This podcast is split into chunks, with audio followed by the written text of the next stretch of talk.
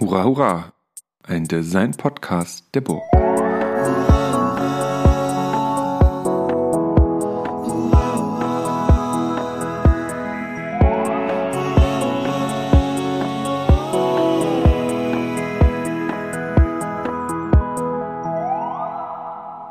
Hallo und herzlich willkommen zu einer neuen Folge des Hurra Hurra Podcast, dem Design-Podcast der Burg Giebichenstein Kunsthochschule in Halle. Mein Name ist Christian Zöllner. Ich lehre hier im Fachbereich Design als ähm, Professor für das Schwerpunktgebiet Gestalten in digitalen Kontexten. Und ähm, wie auch in der letzten Episode und der Episode, die nach dieser Episode noch kommen wird, ähm, geht es um die Lehrenden hier an der Burg, die entweder zur selben Zeit berufen wurden oder ähm, tatsächlich als Team zusammenarbeiten. Und hier mit mir am Tisch sitzen gerade David Liebermann und Jana Redemann. Hallo. Hallo. Hallo. Ihr beide habt ein Designstudio zusammen und das äh, hat eine schöne Beschreibung und die lese ich mal auf Englisch vor. Die habe ich mir nämlich von eurer Webseite rausgeklaut und das versuche ich mal. The Hamburg-based graphic design studio Liebermann Kiepe Redemann focuses on digital technologies. David Liebermann and Jana Redemann are master graduates of the graphic arts class at the HFBK, also ich mache das jetzt mal HFBK und nicht, also HFBK Hamburg. Maximilian Kiepe is a master graduate of the digital media major at the HFK Bremen. Influenced by their artistic training, Liebermann Kiepe Redemann operates at the interface between art, design, and technology. In the process, the possibilities and conventions of the field are explored, received, and expanded. Indispensable characteristics of the concepts that emerge from this approach are not only function but also zeitgeist and the joy of interaction. Genau, ne? So klingen so Texte, die, die man auf so eine Website packt. Die man auch schon lange nicht mehr geupdatet hat. Ja, ja, genau. Wir dachten, es, also es gibt eigentlich, ich glaube, eine dritte geupdatete Version davon, die anscheinend nicht auf der Webseite ist. Ja, oder ich habe einfach den Cache nicht geleert. Äh, in addition to their practical work, und da sind wir ja hier, worum es geht, they are also active in teaching. Liebermann Kiepe Redemann taught at the HGB Leipzig, Burg Giebichenstein Halle, CAA Shanghai, Hochschule Mainz, HFBK Hamburg und HFK Bremen. Das ist euer Designstudio. Und jetzt vielleicht zuallererst mal, bevor wir auf diesen ganzen Lehrekram kommen, Liebermann, Kiepe, Redemann, aber wo ist Kiepe? In Berlin. Kiepe, Kiepe ist in Berlin und hoffentlich hat er inzwischen schon Feierabend, aber der arbeitet von Berlin aus gerade. Der ist letztes Jahr aus Hamburg nach Berlin gezogen. Und wir gucken gerade so ein bisschen, geht jetzt vielleicht doch schon direkt in die Lehre rein. Aber so, ähm, durch das, dass wir hier relativ viele neue Aufgaben haben, sind wir gerade dabei, das Büro so ein bisschen umzustrukturieren und zu gucken, wie wir uns gut arrangieren können alle und irgendwie einen guten Weg finden, wie das Büro weiter funktioniert. Aber es soll ja gar nicht so sehr ums Büro gehen, aber das sollte man vielleicht mhm. nur kurz rauskriegen. Ähm, der Link zu der Website und den verschiedenen Arbeiten ist unter dem Podcast drunter. Ähm, vielleicht fangen wir einfach mit einer ähnlichen Frage an, wie ich schon im letzten Podcast mit äh, Florian und Miriam besprochen habe. Da ging es bei denen ja viel um die Frage der Grundlagenlehre, weil sie ja die neuen Profs in den künstlerisch-gestalterischen Grundlagen würden. Da hatte ich gefragt, ja, wie war eure Grundlagenausbildung? Ähm, da würde ich bei euch vielleicht erstmal starten, ja, wie war denn euer Studium, als ihr studiert habt? Ähm, und ihr habt, ja, jetzt habe ich es schon wieder vergessen. Ähm, wo hast du studiert, David? Ich habe einen Bachelor an der FH Mainz gemacht mhm. und Master dann an der HFBK Hamburg. Und du? Ich habe einen Bachelor von der FH Dortmund und dann auch HFBK Hamburg für den Master. Also kommt ihr eigentlich aus sehr unterschiedlichen Grundlagen, oder? Mm. Weiß ich gar nicht so. Das war die große Zeit des Editorial Designs. Oh, erzähl mir mehr. erzähl mir mehr von den, oder erzählt mir mehr von den großen Zeiten des Editorial Designs. Aber was habt ihr, oder wenn ihr euch an euer Studium erinnert, was ist da noch so kleben geblieben? Was war wichtig und was denkt ihr hat gefehlt? Ähm, also in Dortmund es war dieses klassische FH-System, man muss äh, Module und Kompetenzen füllen und seine Semesterwochenstunden irgendwie hinkriegen. Und ich weiß, dass man da am Anfang hatte ich super viele Kurse. wo man auch zum Teil echt überfordert war mit irgendwie sechs bis acht Kursen, wo man immer irgendwie Aufgaben hatte, die sehr gebunden waren, so drei Plakate zu einem Thema oder ein Heft zu einem Thema, auch das Thema vorgegeben war und das Medium. Mhm. Und ich fand es ein bisschen viel und sehr oberflächlich an manchen Stellen, weil man halt so viel auf einmal gemacht hat und dann nicht wirklich die Zeit hatte, sich richtig reinzudenken in Sachen. Und dann habe ich, ich glaube, ab dem dritten Semester so einen Weg gefunden. Ich weiß bis heute nicht, ob ich einen Bachelor haben dürfte, weil ich habe einfach Kurse kombiniert.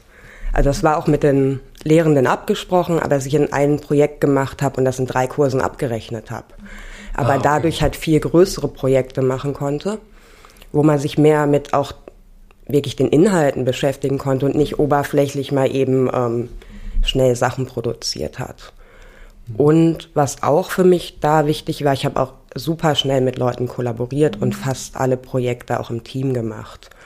Und da auch dann gemerkt, natürlich mit einer Aufgabenteilung zum Teil, ähm, dass jeder seinen Bereich hatte, aber dass es ein totaler Mehrwert ist, im Team zu arbeiten. Das habe ich, glaube ich, bis zum Ende dann eigentlich auch durchgezogen. Also natürlich macht man mal was alleine, aber eigentlich werden die Ergebnisse besser und der Weg ist interessanter, wenn man es zusammen macht. Mhm. Aber nochmal, mhm. das ist dann Grafikdesign, Kommunikationsdesign, visuelle Gestaltung, wie unter was firmierte das? Kommunikationsdesign. Bei dir und bei dir auch? Ich glaube, es hieß Design Medienkommunikation. Ah, okay. okay, und wenn, wenn du zurückblickst, wie war das bei dir?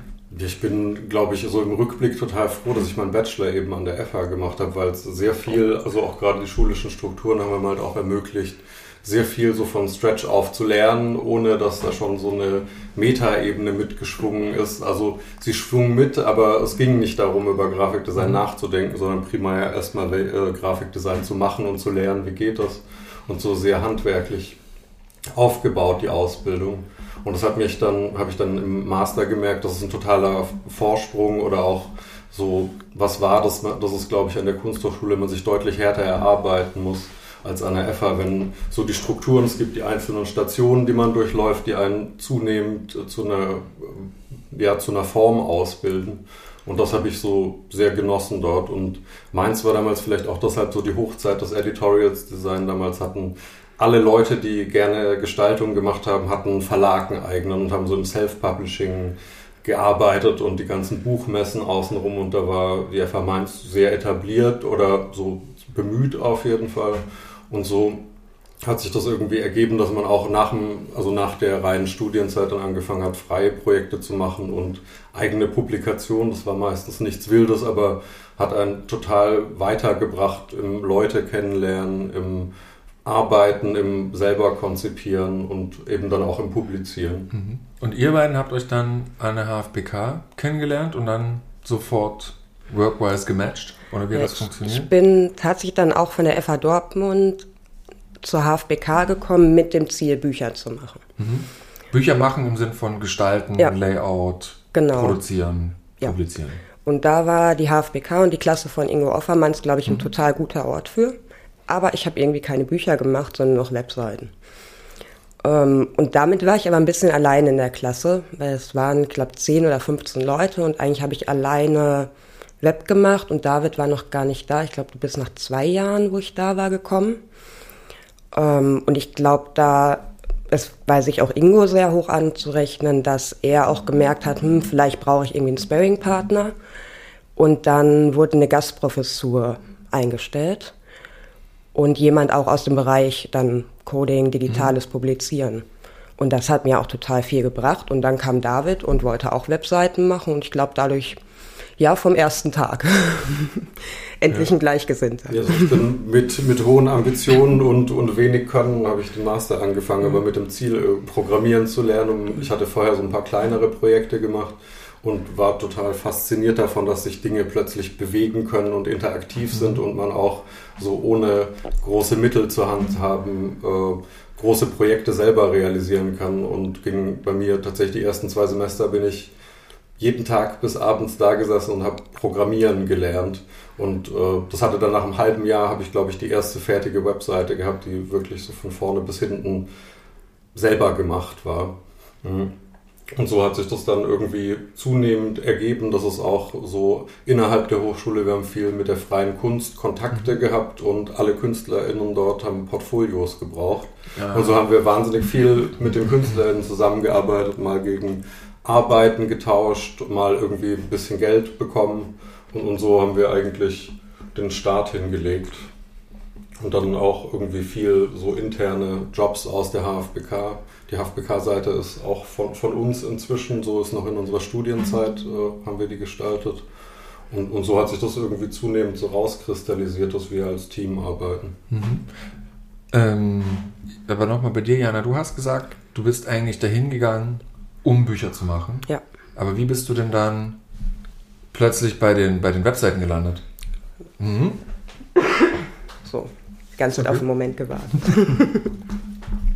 mhm. Um ehrlich zu sein, richtig weiß ich es gar nicht. Ich habe im Bachelorstudium auch schon ein paar kleinere Webseiten gemacht. Ich glaube, die, die allerersten Anfänge damals, als ich meine MySpace-Seite cool machen wollte und dann im Bachelor kam es so ein bisschen, dass man irgendwie ein Corporate Design gemacht hat für irgendwas und dann wurde eine Webseite mit angefragt.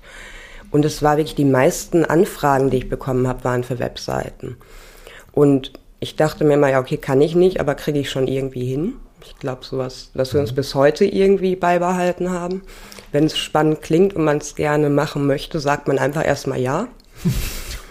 Hat ganz gut geklappt, mhm. natürlich äh, mit vielen schlaflosen Nächten auch. Und dann ähm, war es an der HFBK genauso, dass ähm, es gab irgendwie Projekte. Ich kannte aber auch niemanden in Hamburg, wusste nicht so ganz, was soll ich jetzt hier machen.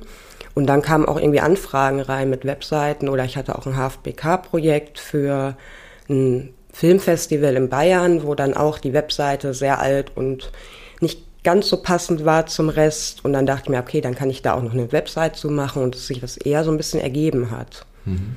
Und jetzt seid ihr Profs hier an der Vertretungsprofs seit äh, Sommersemester 23 für intermediale Gestaltung. Und da dachte ich erstmal so, hm, okay, naja, mit, mit so Grafikdesign und mit Informationsdesign und mit Illustrationen, was man ähm, alles als, ähm, in, als Studienrichtungen oder als äh, aus, sagen wir mal, Vektoren innerhalb der, äh, des, des, äh, des Kommunikationsdesigns bei uns hier an der Burg studieren kann, äh, kommt jetzt was Neues dazu, nämlich intermediale Gestaltung. Ähm, könnt ihr das mal umrahmen, was man sich da darunter oder was ihr euch vielleicht erstmal darunter vorstellt und wie, dann wäre natürlich meine nächste Frage, wie füllt ihr das aus? Also vielleicht kann man das so umschreiben, dass es gerade für uns auch noch so eine Suche ist, wie man das am besten ausfüllen kann. Wir haben natürlich Ideen und so ein paar Grundthesen, äh, wie, wir, wie wir das gerne füllen möchten. Und so, so die erste Grundannahme ist vielleicht mal, dass, dass Gestaltung inzwischen in den meisten Fällen digital ist, also egal was das Endmedium ist. Ähm, der Arbeitsprozess und der Weg dahin ist in fast allen Fällen inzwischen eigentlich ein digitaler.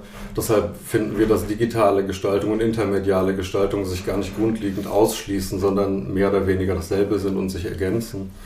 Ähm, und wir möchten gerne unsere Expertise, die tatsächlich hauptsächlich sich im Web abspielt, erstens unsere eigene ausweiten, aber auch eben ermöglichen, dass man die Mittel, die man zur Verfügung hat, nutzen kann, um egal welches Endmedium mit den richtigen Werkzeugen auszuformulieren. Ja, ich glaube, eins der, der, Hauptthemen da ist wirklich Werkzeuge. Mhm. Weil gerade im Design ist es natürlich, die meisten Studierenden sind einfach an Software gebunden, die es nur im Abo gibt, die super teuer ist die sich eigentlich keiner leisten kann. Selbst als Studierende sind die teuer und später werden sie noch mal teurer. Und dass man da irgendwie auch Alternativen zeigt. Also es gibt für die viele Programme inzwischen wirklich Alternativen, aber was über Programmieren auch geht, ist sich einfach eigene Werkzeuge zu bauen. Und ich sage, das machen wir relativ viel. Das auch ein Plakat, da sind ähm, Werkzeuge für gemalt, für wirklich das Produzieren von Instagram, Facebook-Inhalten und so, dass man da einmal was programmiert, was es eigentlich rausgibt und man so ein bisschen auch die Software umgehen kann. Mhm. Aber kannst du das nochmal kurz erklären, weil das finde ich tatsächlich sehr spannend. Also dein Punkt folge ich ja total, digitale Gestaltung, wir machen das alles eh am Rechner, ob dann am Ende ein Stuhl rausfällt oder, also gut, beim Stuhl vielleicht muss man es nochmal ein bisschen mit den Menschen testen, aber Ähm, ähm, aber also, sagen wir mal, in den vielen Bereichen ist das so. Und jetzt äh, sagst du, Jana, dass es äh, um so eine Art neue Tools, andere Tools, demokratischere Tools geht. Kannst du aber da nochmal den, den, den, da noch über den Werkzeugbegriff sprechen? Also was muss man sich denn unter, also hast du ein Beispiel für ein Tool? Also ein Tool ist ein, ja, ein Hammer oder ein Flaschenöffner oder ein, eine, Säge, eine Säge einerseits, aber mit welchem intermedialen oder digitalen Approach äh, mhm. würdest du denn da rangehen? Der Tool auch ein bisschen im Sinne von Software. Mhm. Also, dass man, ähm, also nicht, bei Photoshop gibt es Filter, die gibt es auch alle beim Programmieren oder die mhm. viele davon. Und man kann genauso dann ähm, ein Bild in eine Webseite einbinden und einen Filter drauflegen und umgeht eigentlich, dass man eine kostenpflichtige Software nutzen muss. Mhm. Und die Filter sind dann auch noch, wenn man es ein bisschen verstanden hat, ähm, veränderbar. Also viel mehr als zwei, drei Regler in Photoshop zu ziehen, kann man wirklich reingehen und die komplett ändern. Und das ermöglicht halt nochmal ganz viele Sachen, die einfach sonst gar nicht möglich sind. Und durch das Verständnis kommt man dann auch auf neue Ideen und neue Formen, die zum Teil eine Software auch nicht ausgeben würde, weil eine Ästhetik ja auch immer an das Werkzeug, mit dem es gemacht ist, geknüpft ist. Ja. Ja, vielleicht ist noch grundlegender eigentlich, dass Code ein Tool ist, mit dem man Tools bauen kann. Also jetzt auch nicht nur auf Web gesehen, sondern so, so jegliche Software, die, äh, die man kaufen kann, hat irgendjemand programmiert und natürlich nicht in der Ausführung, aber zumindest äh, Basic-Versionen davon kann man eigentlich selber produzieren und hat dann eben so kein Interface, das man bedienen muss, sondern agiert direkt an der Stelle, wo eigentlich entsteht, was das Tool dann am Ende ausspuckt und muss nicht äh, sich durch ein kryptisches Interface fuchsen, um an irgendwas zu kommen, was man will, sondern man kann erstmal was erschaffen, das irgendwas Neues erschafft, ohne dass es vorher, dass, das, dass die Ausgabe schon vordefiniert ist durch Knöpfe, die man drücken kann. Wie geht ihr davor, wenn die hm, Studierenden ja einen stark oder andersrum, wir haben die künstlerisch-gestalterischen Grundlagen, das ist eine sehr visuelle, sehr materielle Kompetenz die die mitbringen. Und jetzt, also nicht nur, da gibt es auch, was weiß ich, da wird auch mal mit ähm, ähm, Spark AR oder mit irgendwelchen ähm, anderen Sachen experimentiert. Das will ich gar nicht ausschließen. Aber Code ist ja nochmal was anderes als, Entwerf, als, als das entwerferisch-visuelle Denken, ein sehr programmatisches Denken. Und hm, wie vermittelt ihr denn das, dass das, also ich, ich sag's mal ganz blöd, dass das halt auch Spaß macht, wenn man eigentlich ja visueller Mensch ist. Wie kriegt man, wie kriegt ihr das hin, rein didaktisch, methodisch? Da ist das schöne Webdesign tatsächlich. Man kann mit sehr wenig schon sehr viel erreichen und es gibt halt alles direkt visuellen Output. Also man hat auf der einen Seite hat man seinen Code, dann mhm. geht man in den Browser, refresht den und sieht direkt, was man gemacht hat. Und da sind, ist die Lernkurve gerade am Anfang wahnsinnig schnell und gerade was das Visuelle anbelangt, ist wirklich so von, von nichts auf, ich habe meine erste Internetseite gemacht, die interaktiv ist, sich bewegt und nach was aussieht. Das schafft man tatsächlich in einer Woche intensiver Auseinandersetzung, wenn die betreut ist. Und das sehen wir tatsächlich auch als das, was wir versuchen. Also wir können nicht ganz basic Coding beibringen und auch nicht so, dass man ein vollwertiger Programmierer, vollwertige mhm. Programmiererin ist, aber wir können zumindest Interesse dran wecken, indem wir zeigen, wie schnell man gute Dinge damit machen kann. Mhm. Wenn ihr aber mal, also das kommt vielleicht zu dem nächsten Punkt, was sind denn gute Dinge? Also so vom Blöd, du hast es jetzt gesagt, gute Dinge rauskommen, ne? deswegen hake ich da mal so ein bisschen nach, weil ähm, ich habe das auf eurer Website gesehen und den, den verschiedenen Beispielen, die ihr, die ihr ja gemacht habt. Das ist ja visuell alles sehr outstanding und ähm, ästhetisch. Ich sag mal, es sucht die ästhetische Differenz. Also es will, es ist jetzt nichts. Ich hatte heute mit meiner Mitarbeiterin gesprochen, haben uns die Sachen angeguckt und haben gesagt, ja, naja, das ist ja schon alles ganz schön fresh. Und als ihr gerade sagt, ja, ihr kommt auch aus diesen Portfolios für die Künstlerinnen und Künstler, also das macht es, macht für mich auch nochmal klarer, weil die arbeiten ja eine starke, ich sag eine starke Stärke, Position einnehmen. Äh, und dann haben wir so gesagt, ja, aber ne, würden wir denn die AOK, die dann auch beauftragen? ne? Also so von, was ist denn da, so der, der Gegenpart? Weil ich denke so, was ist denn an der Stelle eine, worum geht's? Ne? Geht es um die, um die ästhetische Position? Ist das die gute Arbeit oder ist es eine Strukturierung, Information, wo ist was richtig, wie finde ich mich darin zurecht, ähm, dass es so ist? Also da würde mich mal tatsächlich so euer Qualitätsindex interessieren. Mhm. Es kommt halt auf die Aufgabe an. Also ich glaube, würde ich jetzt eine Webseite für die AOK machen. Das ist bestimmt geil, ja? Ne? Hallo AOK. Wird wahrscheinlich nicht passieren. ähm, aber dann wird man, also ich glaube, das Hauptding ist, wenn wir einen Job kriegen, dass wir erstmal ganz lange mit den Kundinnen reden. Und dass das ein sehr, sehr großer Teil von unserer Arbeit ist, am Anfang rauszufinden, was wollen sie von uns, was wollen sie von der Seite, was ist das Ziel, wie wollen sie rüberkommen, welche Haltung vermitteln, was für, bei der AOK weiß ich nicht, ob es da um Haltung geht. Da sind es dann wahrscheinlich Zielgruppen und dann wäre schon die Frage, sind wir da die richtigen Partnerinnen für? Und ich glaube, in manchen Fällen wäre es einfach nicht, ich würde jetzt keine Online-Banking-Seite machen wollen. Weil da muss man natürlich so klar wie möglich und strukturiert und ich will nicht überrascht werden beim Online-Banking. Mhm.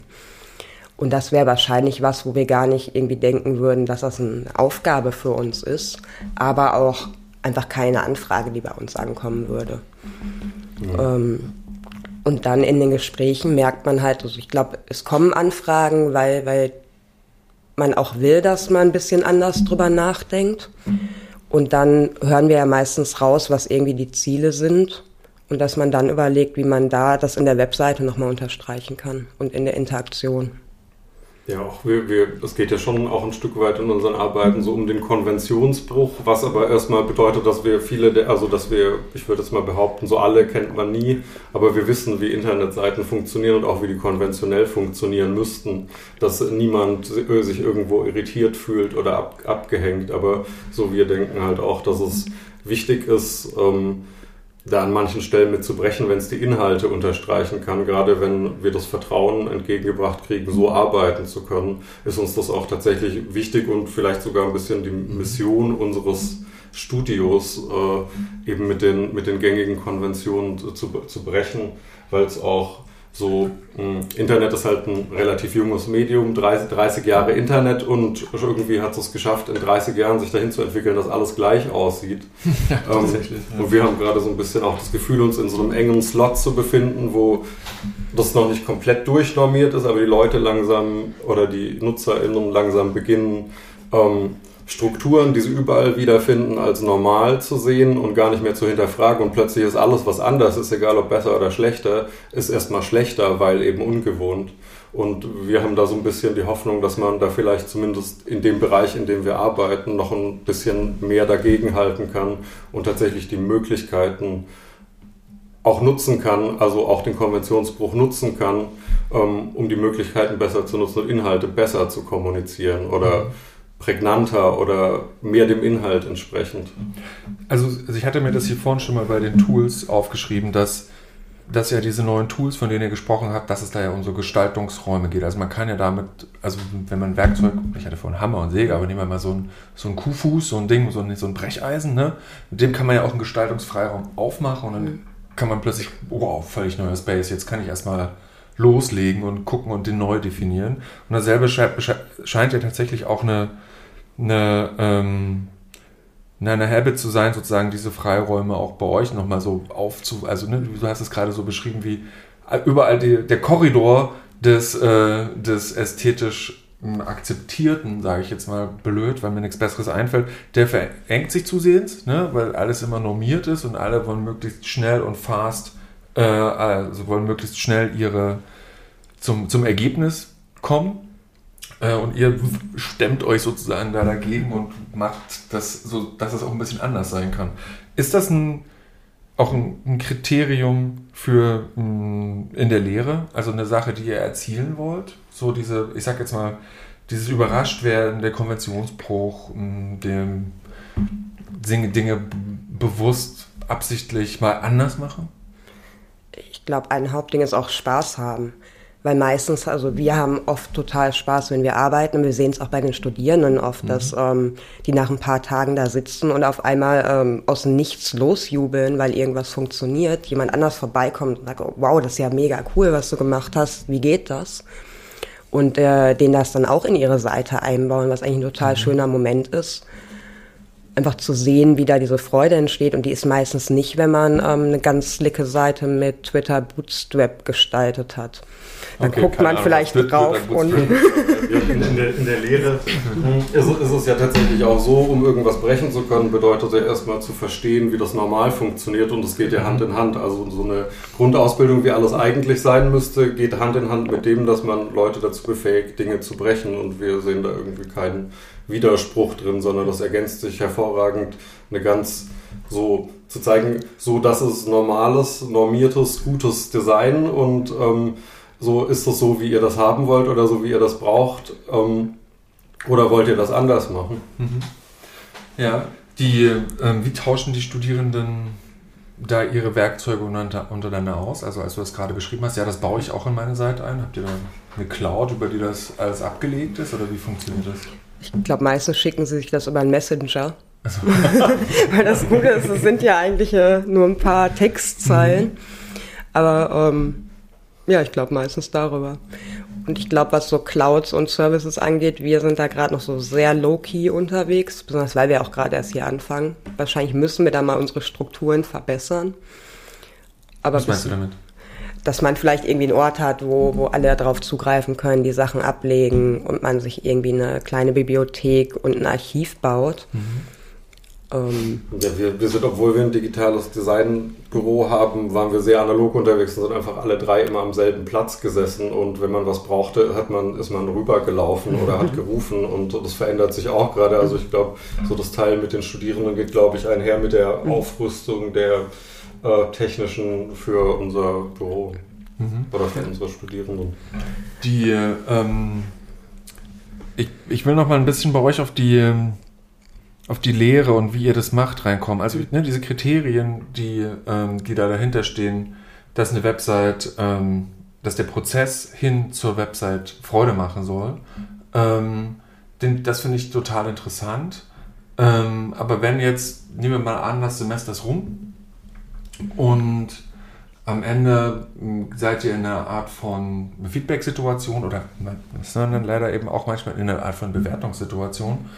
Woran macht ihr denn fest, dass, dass, das eine, dass das eine gute Studienarbeit ist? Oder dass ihr, also ich finde, lass mal gut als Kategorie, als Überbegriff erstmal weg, aber dass die, nach welchen Kriterien schaut ihr es euch an? Was ist euch wichtig? äh, wenn eben dieses überrascht werden, das kann man ja, das ist ja erstmal schwer graduell greifbar. Wie, wie geht das?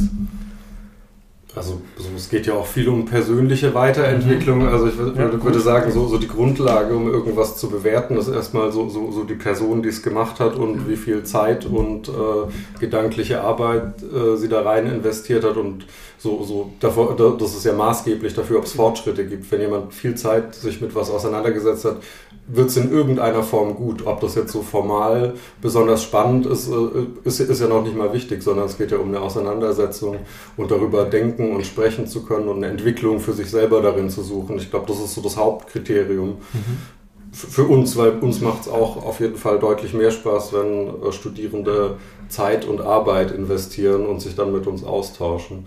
Und ich würde würde sagen, die eingebrachte Zeit und Motivation sind, glaube ich, die Grundvoraussetzungen, um irgendwas zu beurteilen. Gehst du Ja. mit, Jana? doch, da stimme ich zu. Ja, ich, ich habe das beim Rundgang äh, gesehen jetzt im Sommer. Da, hatte, ähm, da waren ja unglaublich spannende Arbeiten zu sehen, die, ähm, die alle screen-based waren. Ähm, die auch alle, ich, verzeiht mir mein French, krass funky waren. Also da waren Sachen dabei, wo ich dachte, was passiert hier gerade? Ähm, und wo ich dachte, ich verstehe es nicht. Also ich stehe davor und ich verstehe es einfach nicht. Was, welche, welche Intention wird hier gerade innerhalb dieses Formen durcheinanders mir, mir kommuniziert. Und dann habe ich aber danach gedacht, also ich habe das überhaupt gar nicht schlecht gesehen. Ich habe das erstmal wertfrei mir so angeguckt und gedacht, ah, interessant.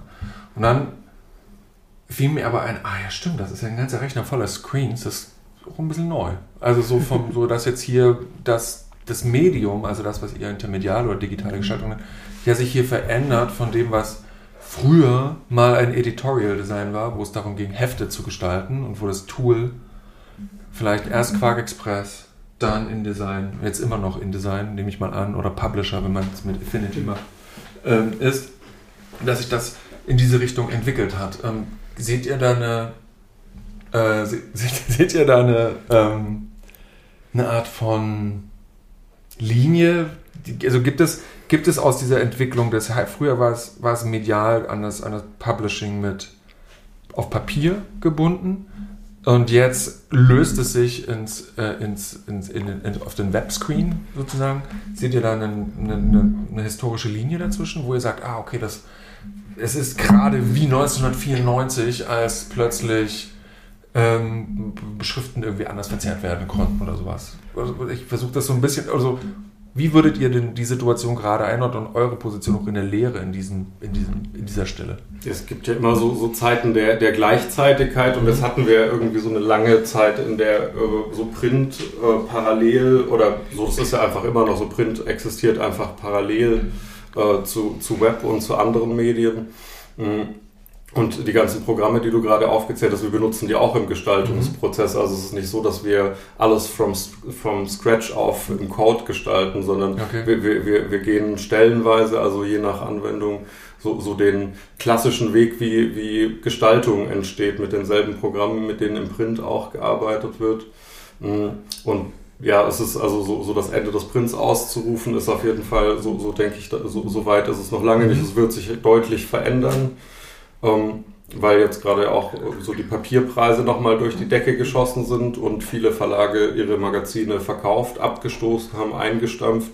Und so dieser klassische Beruf des Editorial Designers, der Editorial Designerin, bin ich mir nicht sicher, wie lange es den noch so in Reihenform geben wird, aber so Aspekte davon werden, glaube ich, für alle Gestalter eine Rolle spielen. Und ich glaube, auch so zu wissen, dass Medien einfach vergänglich sind, ist für uns ein totaler Anhaltspunkt, zu gucken, wie macht man dann, wie, wie kann Gestaltungsausbildung aussehen, auch wenn das Medium, in dem man das gelernt hat, zu Ende geht. Und da ist, glaube ja. ich, die Konzeption total im Vordergrund, dass man eben so natürlich auch formal interessante Gestaltung macht und weiß, was Zeitgeist ist und auch was klassische Gestaltung ist. Mhm. Aber dass man Projekte ab einer gewissen Größe ist ja die Ausformulierung nur das Ende von einer Konzeption und Konzeption lässt sich medienübergreifend denken. Und ich mhm. glaube nicht, dass, wenn man Webdesigner ist, dass es ausschließt, mhm. äh, PrintdesignerInnen oder irgendein anderes Medium zu gestalten. Ich glaube so, so auch, auch so, dass da interdisziplinär tatsächlich so eine Verschmelzung stattfindet zunehmend, weil es eben um die, die Tools immer näher aneinander kommen und eigentlich muss man entweder sie, wie gesagt, selber machen oder gut drin sein, Interfaces zu bedienen und drüber nachdenken. Und das sind die äh, Kerncharakteristika, die wir versuchen würden zu vermitteln. So. Mhm. Ähm, äh, also, ich, ich, ich, rede schon so lange. Äh, so, so, es gibt, gibt, gibt, noch einen so weiteren Punkt, der mir auch total wichtig wäre. Jetzt gerade so, so verändert sich ja auch irgendwie. Wir sehen inzwischen kann man irgendwie so, so Text einspeisen und kriegt den Code für eine Webseite mhm. aus ChatGPT. Ähm, und natürlich wirft es für uns auch Fragen auf, wie, wie kann man darauf reagieren, so, so, so wie wird sich das entwickeln, wie können wir so eine Ausbildung äh, gewährleisten, die, die nachhaltig ist, also für die, für die Studierenden, dass sie mhm. das machen und wissen, dass sie hinterher damit Anschluss und Arbeit finden auch. Ähm, und da ist, ist gerade so, so, unsere Gedanken drehen sich gerade sehr stark darum, dass es eigentlich darum geht, zu vermitteln, wie bringt man sich selber neue Dinge bei und wie erkennt man, was gerade relevant ist und eignet sich das an. Also vielleicht ist, ist Code da auch nur ein Zwischenschritt, äh, äh, den, den wir gerade als Werkzeug sehen. Vielleicht ist das nächste, nächste Werkzeug was ganz anderes. Und was wir eigentlich wollen, ist eine Offenheit neuen Werkzeugen gegenüber. Mhm. Ja, und auch eine Offenheit Medien gegenüber, dass jetzt letztes Mal alles auf dem Screen war, war von uns jetzt gar nicht so zwangsläufig angedacht. Wir hätten uns auch gefreut, wären auch andere Medien dabei gewesen.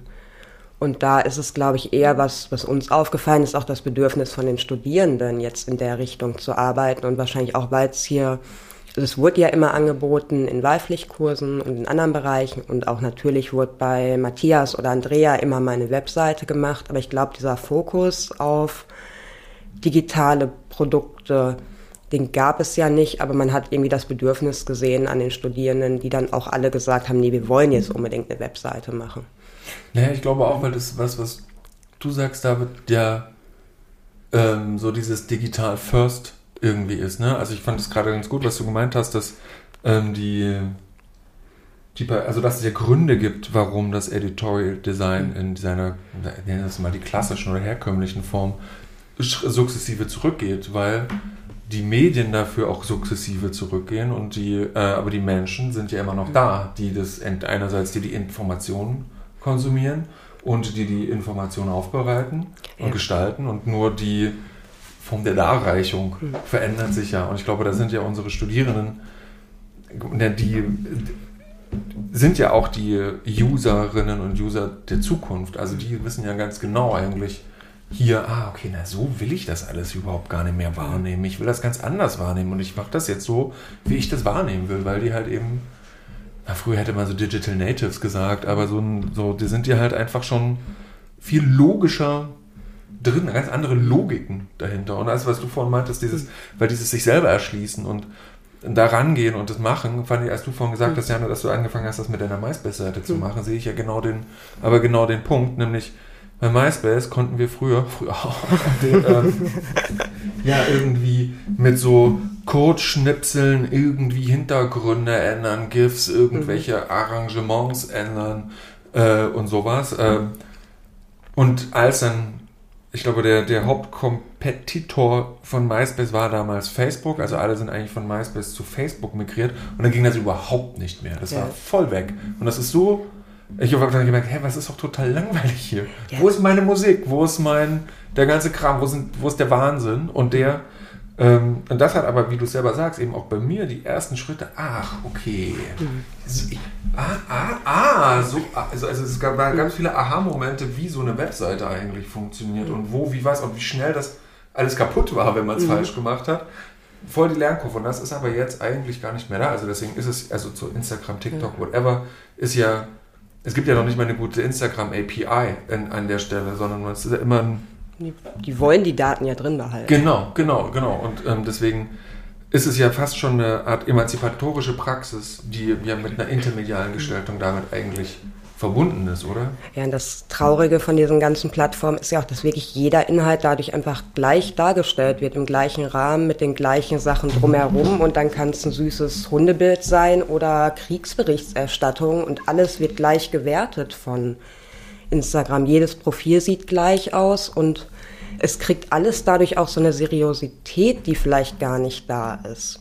Also dass alles so auf einer gleichen mhm. Ebene erstmal gleichgespült ist, finde ich auch ein Problem. Das früher konnte man ja noch relativ, also bei MySpace konnte man schon am Hintergrund ganz grob die Person einschätzen.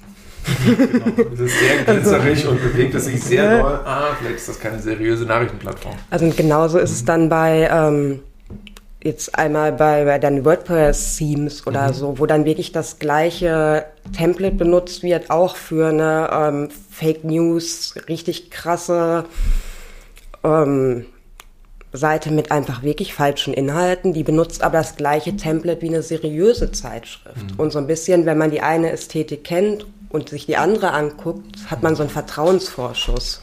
Schon alleine über eine Optik. Ja, das ist total interessant, weil, weil dieses Überraschen und diese, dieser Konventionsbruch, ähm, also gerade wo du es so sagst, ist ja dann gar nicht mehr nur eine, naja, das oder der, der, der, der, ich sag jetzt mal, der ästhetischen Alleinstellung mhm. herwegen, sondern ist ja dann auch wirklich zur, also durch eine mediale Klarstellung der Andersartigkeit gegenüber den anderen. Mhm. Also ich glaube, das kann ich krieg's noch nicht so richtig zusammenformuliert, aber da muss ich noch eine Weile drüber nachdenken, weil ja eigentlich ja der Service-Gedanke, der ja in so einem universalistisch angelegten Design-Leitbild ja eigentlich der ist, ah, wir wollen es den Usern und Userinnen so leicht wie möglich machen, die Contents zu, mm, ja, was eigentlich? Erstmal zu sehen, zu, erke also zu erkennen, zu verstehen und vielleicht dann, weil dann ist es so ein Call to Action Click-Button, irgendwie sowas, ne? Und die, ähm, also dieser Usability-Gedanke ist ja sehr darauf angelegt, alles möglichst schnell zu erfassen. Oder alles möglichst ja. schnell zu kaufen. Oder genau. möglichst schwierig, einen Flug zu buchen. Ja, ja. oh ja, ja, genau, genau. Aber genau, das sind aber so, sind das, sind, ist, spielt Usability bei euch eine inhaltlich eine Rolle in der Lehre? Auf jeden Fall. Also so wir machen jetzt keine klassische, so, so musst du, so muss ein Button aussehen, mhm. sondern, sondern wir, wir, denken, dass man viel von Usability, glaube ich, verstehen kann, indem man sich viel im Internet bewegt und viele Webseiten selber ausprobiert. Und natürlich reden wir, sind wir wieder bei diesem Konventionsthema zurück. Wir sprechen, mhm. was Konventionen sind, was ja beinhaltet, wie eigentliche Usability funktioniert. Ähm, aber ich glaube, da muss man auch, so, so wir hoffen auch darauf, dass sich äh, Studierende oder auch Userinnen insgesamt ein eigenes Bild davon machen, was usable ist und was nicht und dass man nicht diesen Guidelines folgt. Also ist ja auch total subjektiv eine Bewegung durch einen digitalen Ort. Mhm. Es, es hängt ja auch total von einem selber ab und den Interessen. Ähm, und wenn man da so ein Standardwerk äh, ranzieht, äh, dann, dann kann, kann das ja schon individuell nicht mehr funktionieren und den Bedürfnissen gar nicht mehr gerecht werden. Ähm, ja, und ich glaube, also jetzt bis jetzt, ich meine, wir sind jetzt auch erst seit einem Semester ja, wirklich okay. hier, da sind auch noch nicht die Projekte entstanden, wo es mega um Usability ging, im Sinne von, es muss jetzt wirklich ähm, nutzbar sein. Es waren ja eher jetzt ein Semester mhm. äh, Schwerpunktprojekt, was wir gemacht haben, aber das ist natürlich was, worüber man sprechen würde weil in dem ganzen Sinne von auch man bricht mit Konventionen, man kann halt mit einem Teil brechen. Mhm. Man kann vielleicht sagen, ich mache zehn äh, Prozent einer Seite anders, aber wenn man 90 Prozent macht man eher mhm. konventionell und wenn man es umdrehen würde, wäre wär jeder sofort weg. Ja. Also wenn man gar nicht weiß, was man machen soll, wenn man drauf geht, dann verliert man auch jeden. Und ich glaube, da ist es wirklich diese Balance finden, aus wie viel kann man Leuten zumuten und möchte man und ist positiv, aber es gibt auch so eine Schwelle, wo es dann irgendwann nicht mehr vorteilhaft für eine Seite How much ist. is ja. too much? so und, und, und, es gibt ja auch eine, noch, noch, eine zweite Ebene davon, auch eine komplett äh, aus UX, UI-Sicht komplett konventionelle, strukturierte Webseite kann durchs Grafik, äh, durch, durch, die Grafik, die sich drauf befindet, total anders sein als alles, was es vorher gab. Mhm. Also so, so ich vielleicht, das ist so ein bisschen so das spezial oder was uns besonders interessiert, auch mit dem Büro und in unserer Praxis eben tatsächlich in die Interaktionsstrukturen und in die Navigationsstrukturen und Inhaltsstrukturen einzugreifen. Aber es gibt ja auch ganz viele andere Wege, unkonventionell mit Internet umzugehen, die, die jetzt vielleicht nicht so, so basische Belange wie, wie, eine, wie eine Navigationsstruktur anfassen. Sondern? Man, man kann, es gibt äh, wahnsinnig viel, was man grafisch machen kann. Also so oder auch an Interaktion gebundene Effekte, die nochmal unterstreichen, wie Inhalte, wie, wie Abfolgen sind. Also da geht es dann eher um so ein, ein smoothes durch den Inhalt gleiten. So Scrollies zum Beispiel. Sorry, ich muss das, was ich so kenne. So. Zum, zum Beispiel aber auch so, so wie, wie Buttons funktionieren. Zum Beispiel gerade sind ja so, so äh, Neomorphismen im, im Interface-Design, also so eine gewisse Art, so, so ein physisches Interface zu imitieren um, aber, aber, aber sind wir dann, also so wie das, wie die, wie dieses eine Operating System für, für das iPhone mal war, dass es, dass es so aussieht, als wäre es ein echter Knopf. Meinst du das? Jein, also es ist, ist so, so, es wird zunehmend digital. Das kommt ja auch so, so, so der Ursprung davon sind ja so Skeomorphismen, genau. ähm, wo, wo man versucht hat, alles Digitale möglichst weit an ähm, analoge Objekte mhm. anzulehnen. Und so, und so Neomorphismen ist so, so, so eine neue Art, ich, ich würde es fast als also wir sind uns intern nicht ganz einig. Ich behaupte, das ist so die erste so, so Haptik oder so, so das erste haptische Gefühl, das visuell repräsentiert wird, das eigentlich eher aus dem Digitalen kommt. Jana hingegen gesagt, das gibt es schon lange.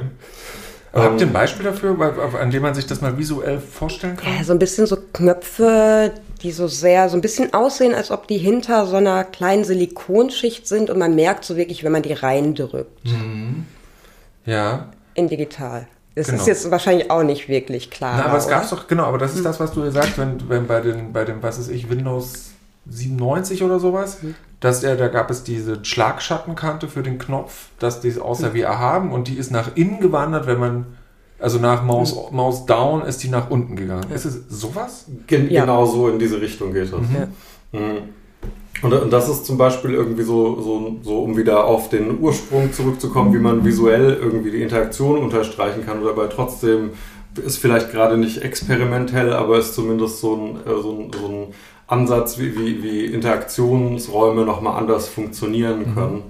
Mhm. Und es gibt hunderte von, also so, so unterschiedlichen Ansätzen, auch gerade genauso wie wie Plakatgestaltung sehr unterschiedlich ist und mal experimentell, mal weniger ähm, in, in, in der Form und in der Ästhetik. Genau, also all das lässt sich ja auch auf Webseiten oder, oder digitale Produkte übertragen. Mhm. Wie macht ihr das eigentlich zu zweit?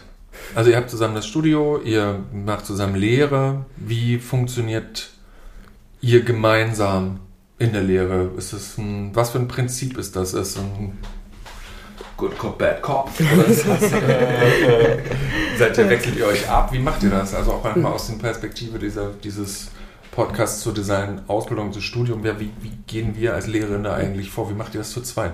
Also wir hoffen, dass es ein Good Cop, Good Cop System, äh. aber mh, hm, Genau, also für uns war, also arbeiten zusammen ist für uns total normal, also mhm. auch zu dritt halt gerade. Und wir haben, also David und ich haben zusammen, ich glaube, nachdem David an der HFBK fertig war, im ersten Semester angefangen, zusammen Workshops zu geben. Mhm. Und das waren immer Coding-Workshops über eine Woche oder zwei. Dann erst an der HFBK, aber relativ schnell auch an anderen Orten. Und ich glaube, wir sind jedes Mal rausgegangen, haben gesagt, puh, zum Glück waren wir zu zweit, das würde ich niemals alleine schaffen. Und das ist immer noch so, muss ich wirklich sagen. Ähm, und so ein bisschen, als wir gemerkt haben, das ist ein Bereich, der uns wirklich interessiert, hatten wir uns auch irgendwie zusammengesetzt. Natürlich kam dann mal irgendwie, ähm, hat man gesehen, irgendwo ist eine Stelle frei und dann stand da nicht teilbar. Hm. Und dann gab es diese Überlegung, hm, bewirbt man sich darauf? Und die Antwort war für uns immer ein klares Nein. Und wir haben an der HFBK bei Christoph Knot und Konrad Renner auch gesehen, okay, es gibt jetzt auch die Möglichkeiten, es zu teilen und auch die Vorteile gesehen davon und dachten, das wäre jetzt, also wir haben Lust drauf, aber der einzige Weg ist zu zweit. Und ja, da gibt es ja. Wahnsinnig viele Faktoren. So, ich, ich denke, wir ergänzen uns. Also es ist nicht, auch nicht so, dass wir das, das Gleiche über Gestaltung denken würden. Auch über Lehre denken wir nicht das Gleiche, sondern so, wir haben schon obwohl wir schon so lange zusammenarbeiten, immer noch teilweise sehr unterschiedliche Positionen. Äh, das hilft auch, ja auch gerade in Sachen reflektieren zu können, dass wir oft dann äh, auch irgendwie aus der Hochschule rausgehen und sagen so, hm, wie war das heute? War das doch okay, was ich gemacht habe? Und das ist natürlich der Vorteil, wenn man wirklich mal zu zweit da ist. Aber wir werden jetzt auch nicht jede Woche zu zweit hier stehen. Mhm.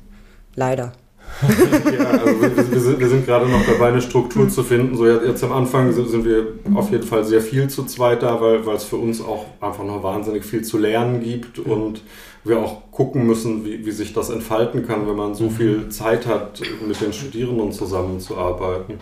Und, und so, so langfristig, so wir haben Pläne, aber wir müssen, glaube ich, einfach mal gucken, wie sich das entwickelt von der Zeit her. Aber das heißt, ihr entwickelt die Themen zusammen, ihr mh, baut den Semesterplan zusammen, dann ähm, konsultiert ihr erst vielleicht gemeinsam, dann im Wechsel, ja. zwischen Präsentationen zusammen. Also eigentlich, ein, eigentlich sowas, okay. Ja, klingt aber trotzdem nach einem, also ne, andere machen es allein, ne? Mhm. also ähm, ihr macht es zu zweit. Ähm, habt ihr, also ist es es ist ja nicht 50-50, es ist ja dann eigentlich 60-60, oder? Oder ja, mindestens. Mindestens. Also, ja. Welchen, und der Mehrwert, also diese 20 Prozent, die, die dann sozusagen mhm. draufkommen, die ich jetzt mal so postuliert habe, die sind dann genau diese schnellen, auf Augenhöhe Feedbacks, dieses Abgleichen, hey, wie war das gerade? Ah ja, cool. Wir, mhm. ne, man muss sich gar nicht so groß miteinander äh, äh, man muss nicht so viel diskutieren, weil ihr kennt euch ja schon so lange und dann machen, okay, ja cool, ah, das habe ich auch gesehen, ja, muss mhm. man das nächste Mal anders machen und ah, hier müssen wir das nächste Mal aufpassen. Also eigentlich immer das, was ich beispielsweise, ich mache das gerne mit meiner Mitarbeiterin, aber es ist ja nochmal was anderes, als es auf einem, auf einem gleichen Erfahrungslevel zu machen, ähm, das auszutauschen. Das rechtfertigt oder, oder, oder andersrum, rein ökonomisch betrachtet macht das die 20 irgendwie aus. Vielleicht eher nicht, aber so muss man auch dazu sagen, durch das das geteilt ist, haben wir halt auch die Möglichkeit, eine Berufspraxis noch nebenher zu haben und ein mhm. echt, also so ein Büro, das auch noch ein Büro ist und nicht ein Nebenjob. Ja. Und, und, und, vielleicht, also über ja. Ökonomie muss man da vielleicht gar nicht so richtig nachdenken, weil das doch auch, ich glaube, auch in die Lehre zu gehen und das Büro zu machen, ist eher eine ideelle Sache mhm. vielleicht auch. Hm, also muss man ja, vielleicht so schon. unseren Weg dahin so ein bisschen sagen, wieso wir uns das auch gewünscht haben, in die Lehre zu gehen, ist, dass äh, so umso größer das Büro geworden ist, umso weniger fand Diskurs und Austausch statt und ähm, mhm. so wir sehen den Weg zurück in die Hochschule schon als große Möglichkeit, einfach wieder anders über Grafikdesign nachzudenken und es auch anders entwickeln zu können und weiterdenken zu können. Also ich, ich denke, das ist eher unser positiver Effekt, den wir davon haben und so der ökonomische, den würde ich jetzt erstmal hinten anstellen. Ja, kann, kann sein, dass sich es irgendwann ändert, aber gerade würde ich eher den ideellen Aspekt vorne sehen. Was ich aber total spannend finde, ist dadurch, dass eure ähm, oder die Ergebnisse, die man von euren äh, Arbeiten sieht, ja dann doch sehr haltungs- und diskursorientiert und auch fresh and funky sind, die aber dann trotzdem das Gefühl habt, die in der, dass dieser Diskurs über Gestaltung zu mhm. sprechen, wo ich ja eure Ergebnisse in den Arbeiten als Ergebnisse von Übergestaltung sprechen ja auch mit mhm. Kundinnen und Kunden sehe, dann doch gar nicht so sehr vorhanden ist. Ähm, ich nicht so sehr ist schon vorhanden. Oder versteht es mir nicht falsch, aber so, ich, das würde ich gerne noch ein Stück besser verstehen wollen. Ja. Ist schon vorhanden, aber nicht genug für uns. Also das mhm. ist natürlich, wir kriegen irgendwie die Umwelt mit und natürlich auch, was in der Gestaltungsszene passiert. Wir reden auch darüber, was dann meistens beim Mittag mal kurz mhm. oder abends mal kurz. Aber so im Arbeitsalltag sitzen wir dann doch vor unserem Rechner und gibt natürlich die Austauschmomente oder gerade am Anfang Entwurfsmomente, wo man auch Ideen teilt, aber selten gibt es wirklich diese tiefgehenden Diskussionen über Sachen, die man hier jetzt doch irgendwie viel häufiger hat. Was, was ist zum Beispiel so ein Diskurs, in den ihr hier reingeratet, den ihr hier öfter habt als im Büro?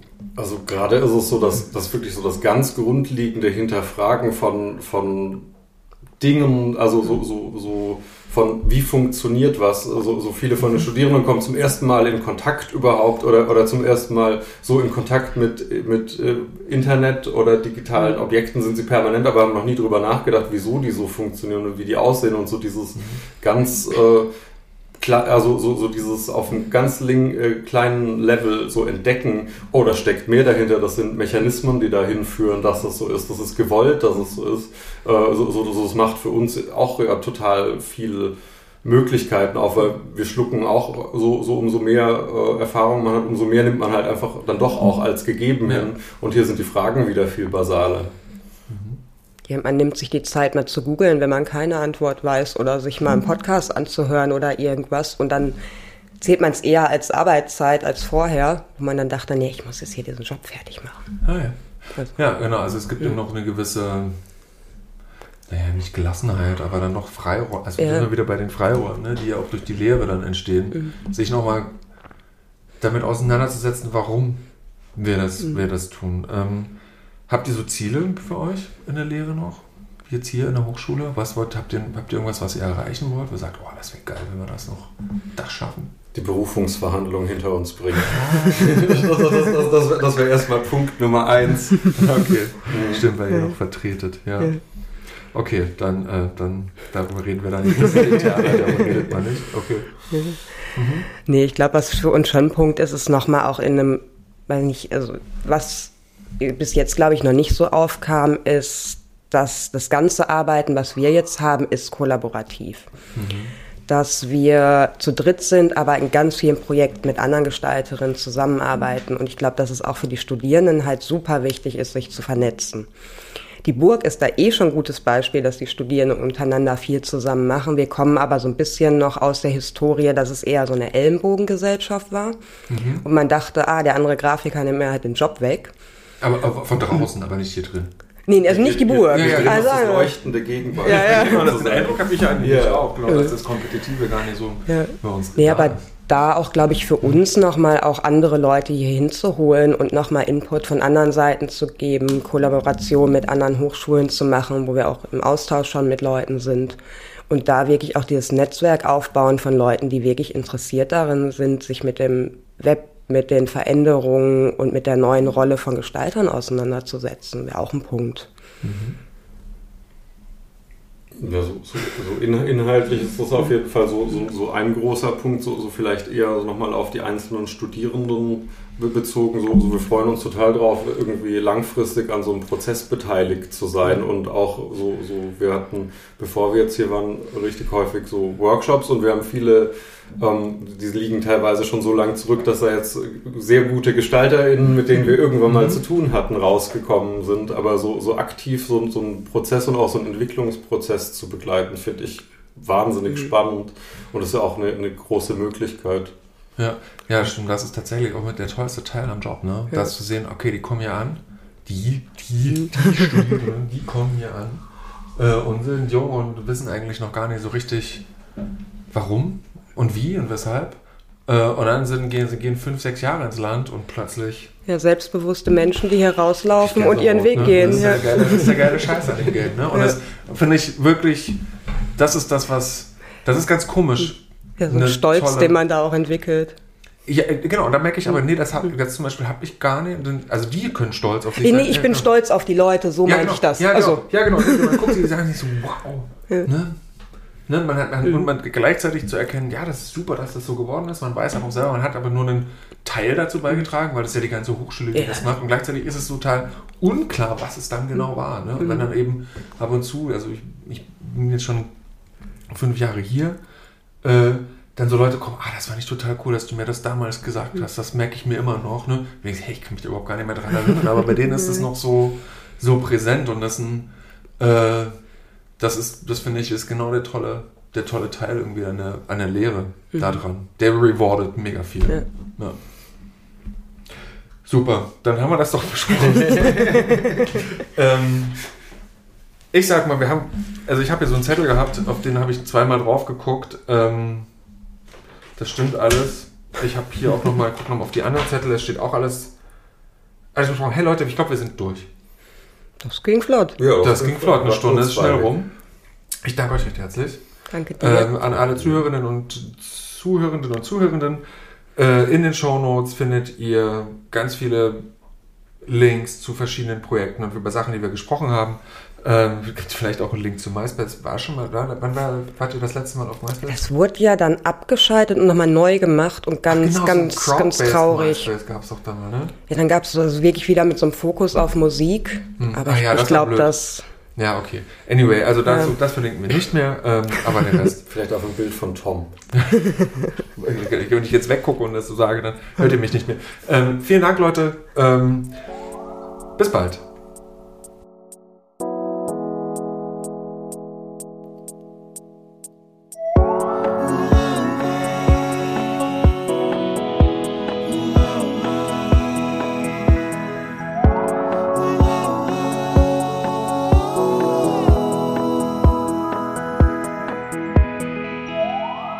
Hurra! Ein Design-Podcast der Burg.